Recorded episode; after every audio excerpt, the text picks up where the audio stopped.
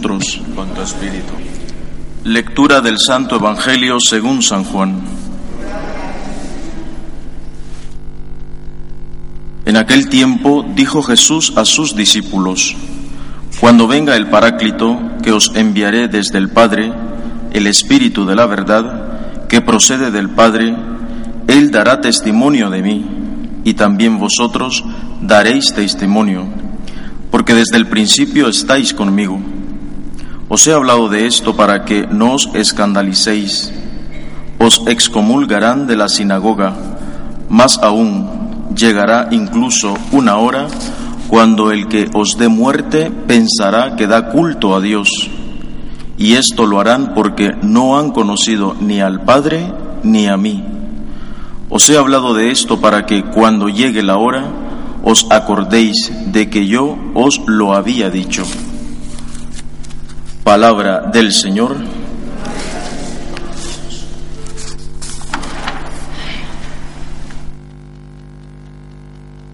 ¿Qué importancia tiene para nuestra vida de cristiano, sobre todo, la verdad y el testimonio? Este trozo del Evangelio que venimos proclamando durante estos días es conocido como el discurso de despedida. Jesús nos deja un patrimonio. Hemos venido escuchando que nos deja su amor. Amaos unos a los otros como yo os he amado. Y en esto conocerán que sois mis discípulos. Mi paz os dejo, mi paz os doy. No es la paz, dice Jesús, que el mundo da, sino esa paz que procede de mí y que yo también he recibido del Padre. Y sigue Jesús dándonos esas pautas para mantenernos firmes dentro de nuestro testimonio de cristianos, sobre todo viviendo la autenticidad de la verdad y la autenticidad de nuestro testimonio. Vivir la verdad, lógicamente, conlleva ir en contra de todas aquellas cosas o preámbulos o historias o incluso esas historias oscuras en la cual nosotros a veces nos movemos. Y una de las cosas que en el Evangelio nos queda claro es que todos estamos llamados a dar testimonio. El dar testimonio, sobre todo, en nuestra vida es necesario o incluso podría decir pagar un precio. Porque cuando decimos pagar un precio significa es hacer algo que a veces nos cuesta. Por ejemplo, el primer punto esencial sería, para dar un testimonio necesario, es mantener una intimidad con Cristo. Es necesario incluso un trato cotidiano con Él. Aprender a saber escuchar su palabra y tener esa capacidad de regocijarme a la hora de escuchar el Evangelio o de leerlo. A veces esta intimidad con Cristo se nos hace difícil. A veces este trato cotidiano con Él se nos hace difícil. Tenemos que aprender a tratar a Jesús también frecuentando los sacramentos. El sacramento de la reconciliación, el sacramento de la Eucaristía, viviendo ese don tan grande que el Señor nos ha dejado y que por eso es necesario que vivamos también en comunión con la Iglesia, en esa experiencia personal sobre todo, de sentirme parte de esa iglesia que formo y que vivo. Por eso estas cosas, como se los decía, es pagar un precio, porque todo esto nos cuesta. Estar en sintonía con el Evangelio, aprender a escuchar a Jesús que me habla a través del Evangelio, de su palabra, darle un trato con Él y tener un trato con Él. Frecuentar los sacramentos es algo que nos cuesta, pero sólo así también vosotros daréis testimonio.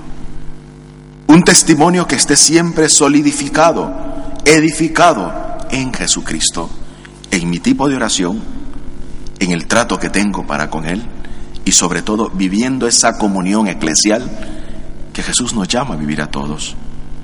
Esto como primer punto. Otro punto necesario es un testimonio creíble a través de nuestras obras. ¿Cuánto necesitamos nosotros que se conozca en nosotros que somos discípulos de Jesús? Porque de esa relación con Jesús que tenemos brotan frutos, frutos de amor, fruto de esperanza, fruto de vivir en paz.